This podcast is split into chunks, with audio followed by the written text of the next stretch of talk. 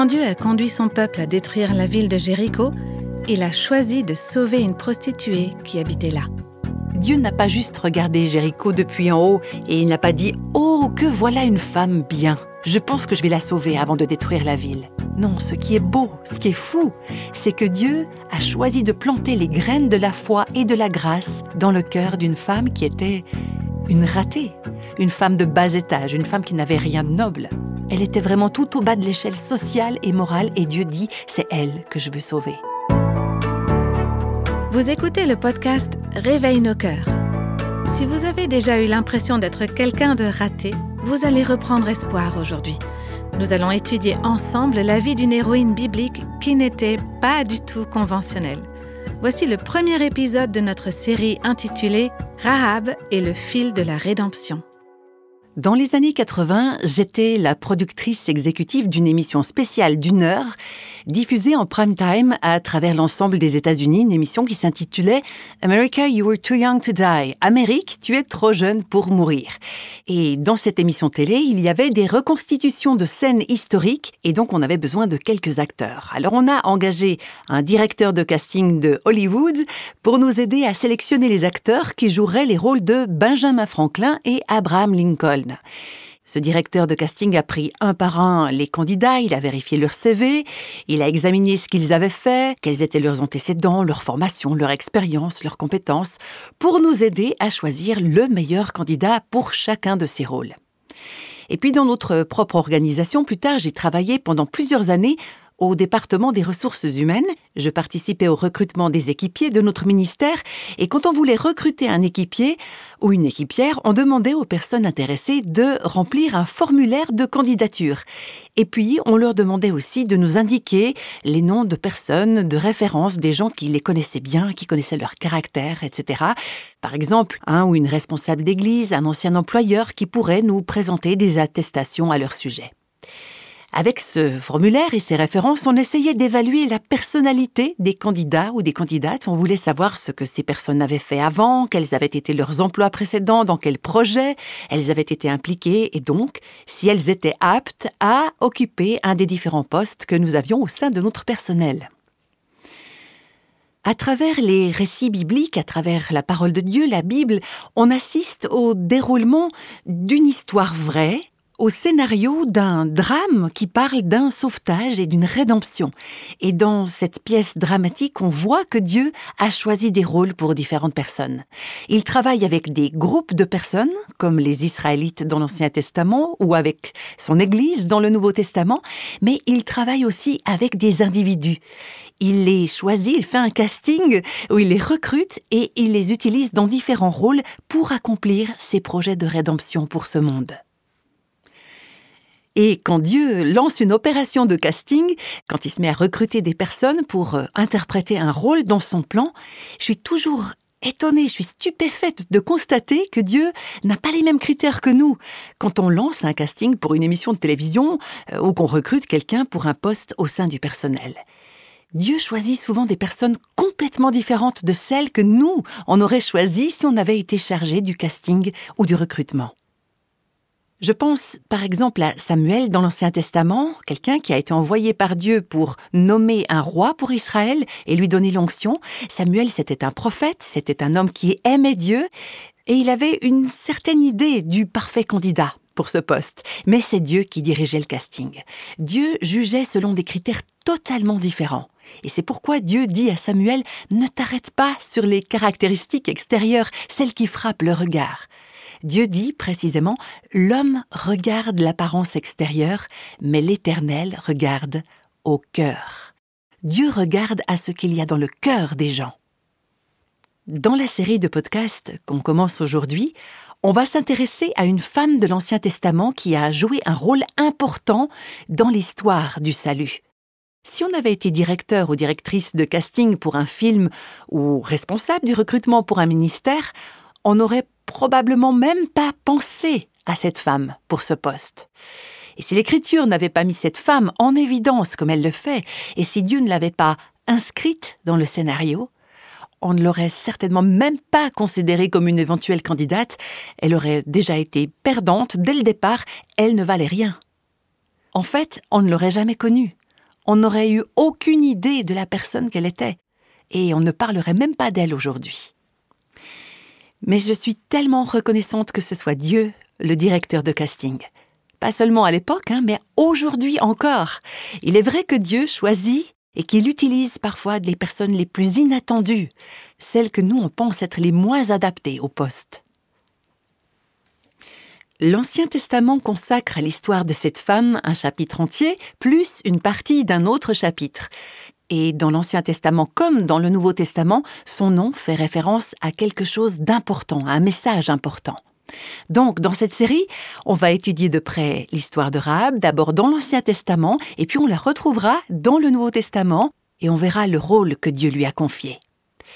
Alors si vous avez une Bible sous les yeux, je vous propose de l'ouvrir au sixième livre, le livre de Josué au chapitre 2. On va commencer d'abord par replacer le cadre de cette histoire. Les enfants d'Israël, le peuple, ont passé 400 ans en esclavage en Égypte. Dieu les a délivrés, il les a fait traverser la mer Rouge, il les a libérés de leur captivité, et puis ensuite ils ont passé 40 ans à errer dans le désert à cause de leur incrédulité. Et là, on se trouve au moment où Dieu est en train de les emmener dans la terre promise, et le peuple d'Israël se prépare à y entrer. Josué a succédé à Moïse comme chef des enfants d'Israël, du peuple d'Israël. Et à ce moment de l'histoire, les Israélites campent à plusieurs kilomètres à l'est du Jourdain, dans un endroit qu'on appelle Chittim. La terre promise est à l'ouest du Jourdain. Et le dernier obstacle à franchir pour atteindre la terre promise, c'est justement le Jourdain qui fait office de frontière. Alors Josué envoie discrètement deux hommes pour explorer le pays, euh, voir comment il est, voir ce qui s'y passe et en faire un rapport. Et voilà ce qu'on peut lire dans le deuxième chapitre de Josué au verset 1. Josué, le fils de Nun, fit partir secrètement de Chittim deux espions en leur disant Allez, examinez le pays et en particulier Jéricho. Ils partirent et ils arrivèrent dans la maison d'une prostituée qui se nommait Rahab, et ils logèrent chez elle. On va s'arrêter un petit peu là et examiner le contexte. Donc il y a deux hommes qui franchissent le Jourdain, deux espions, ils le traversent à l'endroit le moins profond et ils arrivent dans cette ville de Jéricho qui se trouve à environ 8 km à l'ouest du Jourdain. Jéricho, c'est une ville importante. On en parlera plus en détail dans la suite de notre série. Jéricho, elle se trouve à un carrefour, elle a une position clé, c'est une sorte de porte d'entrée vers le nord ou vers le sud de la Palestine. Et depuis Jéricho, le peuple d'Israël pourra conquérir les autres villes de la terre promise que Dieu veut qu'ils prennent pour que la terre promise leur appartienne. Donc les deux hommes traversent le fleuve, ils arrivent à Jéricho, et la toute première personne qu'on nous présente en terre promise, c'est une femme qui s'appelle Rahab. On ne nous dit pas comment les deux espions se sont retrouvés dans sa maison, mais il ne fait aucun doute que c'est Dieu qui prépare tout. Il les a conduits vers cette maison, chez cette femme en particulier, chez Rahab. La prochaine fois, on s'attardera plus spécifiquement sur le choix de ce lieu, mais pour l'instant, on va examiner l'arrière-plan de Rahab. Qu'est-ce qu'on sait d'elle? Quel genre de femme c'était? Alors voyons tout d'abord ses origines culturelles. On sait qu'elle vivait dans la ville de Jéricho, qui était une ville importante de Canaan, comme on l'a vu. Rahab était cananéenne. Les Cananéens habitaient la vallée et les Amoréens les montagnes. Mais le mot amoréen désigne de façon globale les anciens habitants de Canaan, donc c'était des gens qui occupaient cette région de la Palestine à l'époque. Les Cananéens, les Amoréens, s'étaient caractérisés pendant des siècles, depuis au moins l'époque d'Abraham, comme des gens de culture méchante, violente et païenne. Il y a un dictionnaire biblique qui indique que les Amoréens représentaient tout ce qui est abominable aux yeux de Dieu. Les Amoréens, les Cananéens, dont Rahab faisait partie, détestaient tout ce que Dieu aimait et ils aimaient tout ce que Dieu détestait, en gros. Et tout au long de l'Ancien Testament, il est fait référence de manière répétée à la corruption et à la méchanceté des Cananéens et des Amoréens. En fait, plus tard dans l'histoire des enfants d'Israël, quand Dieu voulait souligner la méchanceté de son propre peuple, il les comparait aux Amoréens qui représentait à ses yeux la pire des déchéances. Par exemple, dans Ézéchiel au chapitre 16, Dieu dit aux Israélites Ton père était un Amoréen et ta mère une Hittite. En d'autres termes, vous êtes comme vos parents, vous suivez les mêmes pratiques païennes que vos parents. Et Dieu leur dit encore, vous avez marché dans leur voie, et vous avez agi selon leurs abominations. Et Dieu donne l'image d'une femme, mais tu t'es confié dans ta beauté, et tu t'es prostituée à la faveur de ton nom. Tu as prodigué tes prostitutions à tous les passants, tu t'es livré à eux. Ce que Dieu veut dire par là, c'est que les Cananéens étaient comme ça, ils se comportaient comme ça.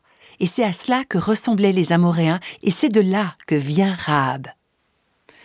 Des centaines d'années plus tôt, Dieu avait promis à Abraham et à ses descendants qu'un jour il donnerait à son peuple des droits sur le pays de Canaan.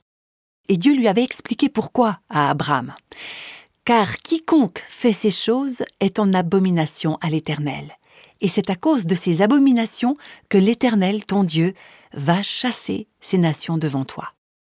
Dieu avait dit, on peut lire ça dans le livre du Deutéronome, je vais les chasser de ce pays. Leur méchanceté est telle que je vais les amener en jugement et je vais vous donner à vous et aux enfants d'Israël les droits sur ce pays. Voilà qui nous donne donc un peu le contexte de l'histoire. Des centaines d'années avant Rahab, Dieu avait déclaré que son jugement tomberait sur les Cananéens et que la descendance d'Abraham se verrait attribuer le pays. Mais Dieu avait ajouté quelque chose je ne vais pas encore faire ça.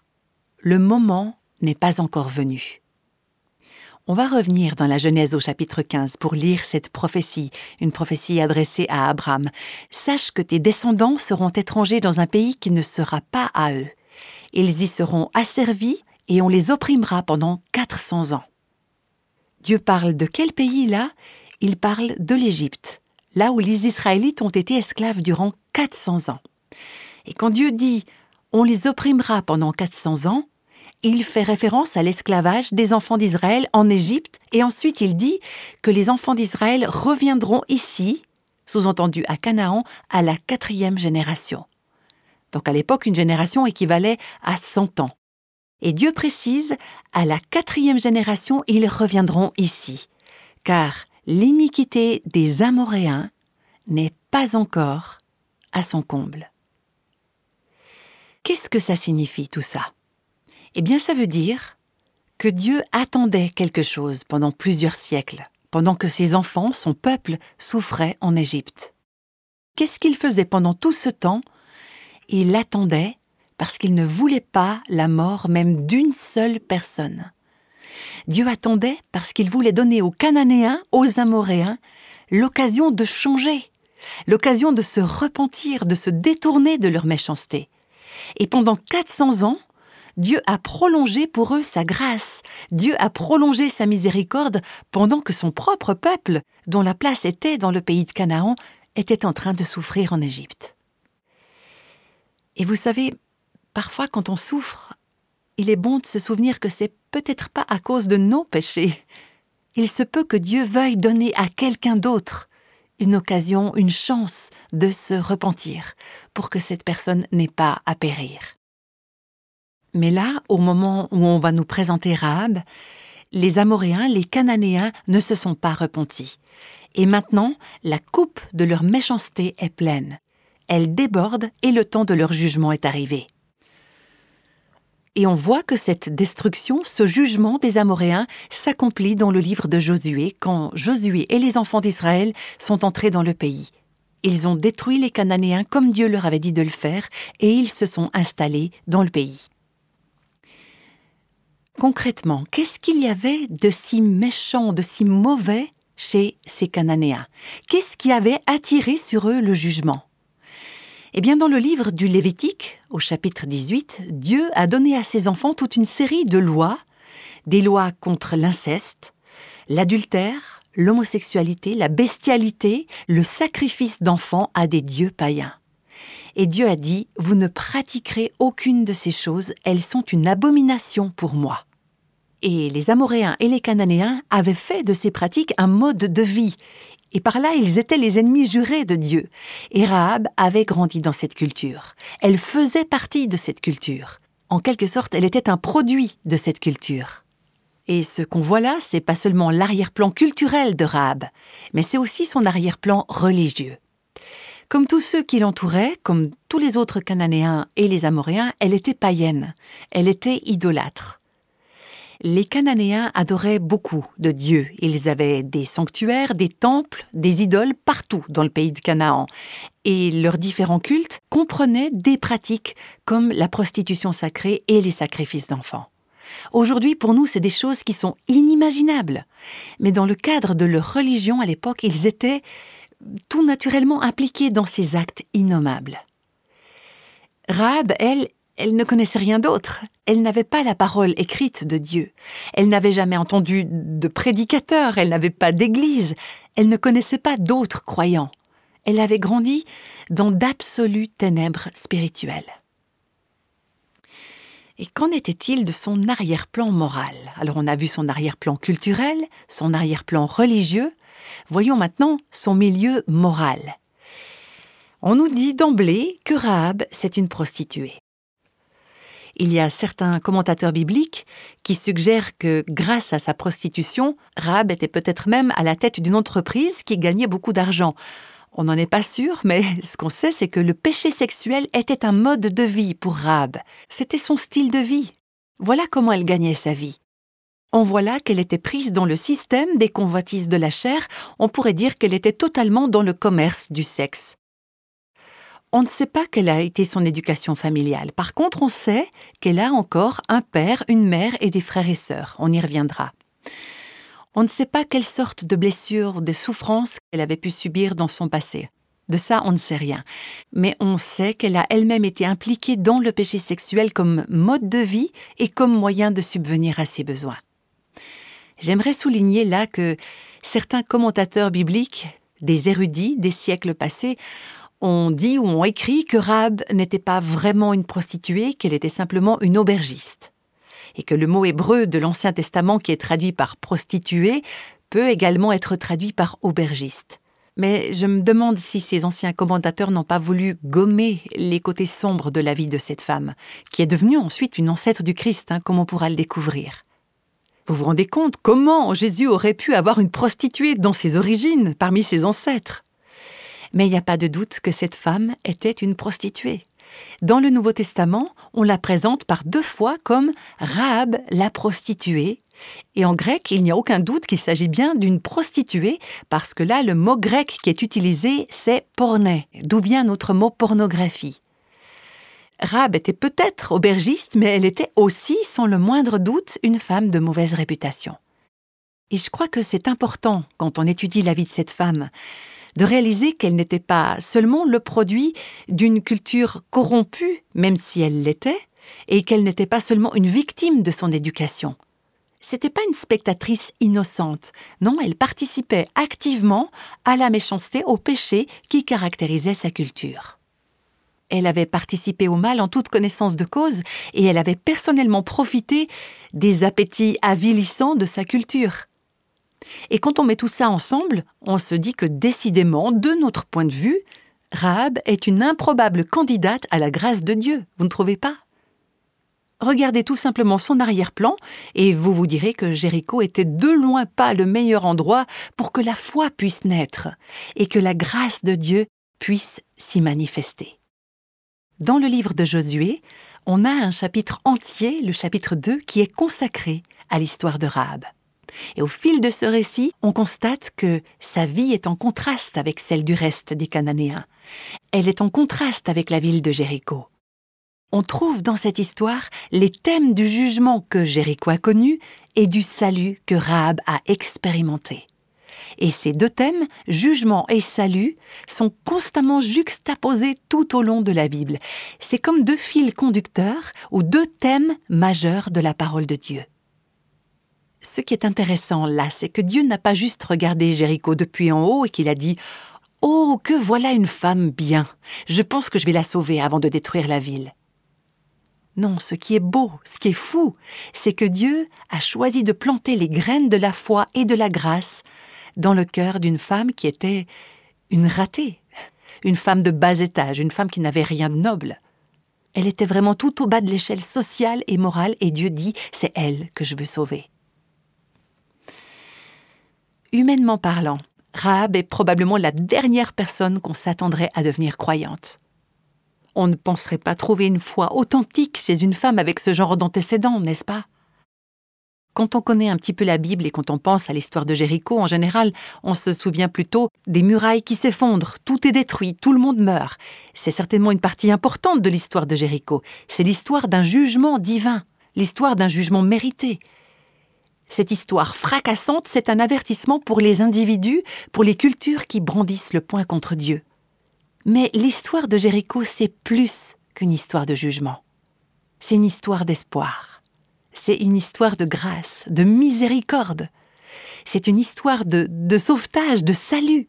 L'histoire de la manière dont Dieu, dans son amour incroyable, étonnant, trouve quelqu'un d'improbable dans un endroit improbable la manière dont il manifeste sa miséricorde avant de juger cette ville malfaisante.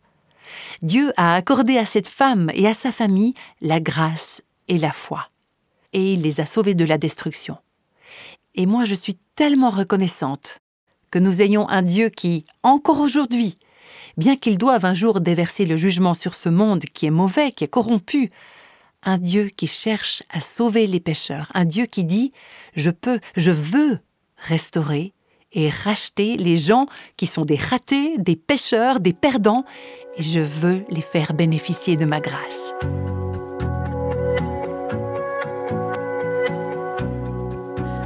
C'est incroyable comment Dieu peut nous parler au travers de la vie d'une prostituée. Il nous rappelle, à vous et moi, combien nous sommes démunis et combien sa miséricorde est grande. En explorant l'histoire de Rahab, nous découvrons un enseignement très important concernant les choix de Dieu, des choix qui se portent même sur ceux qui se sentent mal aimés et rejetés. Ce type d'enseignement biblique approfondi trouve un écho chez beaucoup de gens. Une femme nous a écrit pour nous dire qu'elle avait passé les 40 premières années de sa vie à faire une succession de choix stupides. Elle est entrée en contact avec nous parce qu'elle avait entendu l'une de nos émissions à la radio. Elle nous a dit que Dieu s'était servi de cette émission pour changer sa vie. Voilà ce qu'elle écrit. Je vais de nouveau à l'église, j'ai une vie de prière active et j'ai commencé à chercher des moyens d'étudier et de comprendre la Bible. Elle a également commandé un exemplaire du livre de Nancy de Moss Wolgemuth, Choisir le pardon. Voici ce qu'elle dit à ce propos. Je n'ai jamais pensé être digne de pardon, car certains des péchés que j'ai commis sont inconcevables. Je ne savais pas non plus comment pardonner véritablement à ceux qui m'avaient vraiment fait du tort. Je devais aussi dépasser ma colère contre Dieu. Votre livre a été un véritable tournant dans ma vie. Nous recevons beaucoup d'autres lettres comme celle-ci, des lettres qui nous font réaliser que Dieu fait quelque chose de spécial à travers Réveille nos cœurs. Vous savez, je ne peux pas vous dire à quel point je suis heureuse d'entendre ces témoignages et de recevoir ce genre de lettres. Et je sais que c'est seulement Dieu qui change les vies. Depuis qu'on a commencé ce ministère de Réveil nos cœurs, on lui a demandé d'utiliser ses émissions, ses podcasts pour contribuer à construire son royaume. Et je suis sûre que sans le soutien de la prière de nos auditrices, de nos auditeurs, on ne recevrait pas ce genre de témoignage. Et je suis très reconnaissante envers notre équipe de partenaires du ministère, un groupe de personnes qui s'est engagé à prier, à faire partager le message de Réveil nos cœurs et à le soutenir financièrement sur une base régulière. C'est vrai, le fait d'être soutenu par notre équipe de partenaires du ministère nous permet de nous concentrer sur notre mission, c'est-à-dire appeler les gens, les femmes en particulier, à une vie de liberté, de plénitude, à une vie féconde en Christ. Pour aujourd'hui, il est temps de se dire au revoir. Lors du prochain podcast, nous continuerons d'examiner de près la vie de Rahab pour découvrir comment Dieu est encore et toujours à l'œuvre, même dans les milieux les plus corrompus. Alors, à bientôt pour ce rendez-vous Réveille nos cœurs.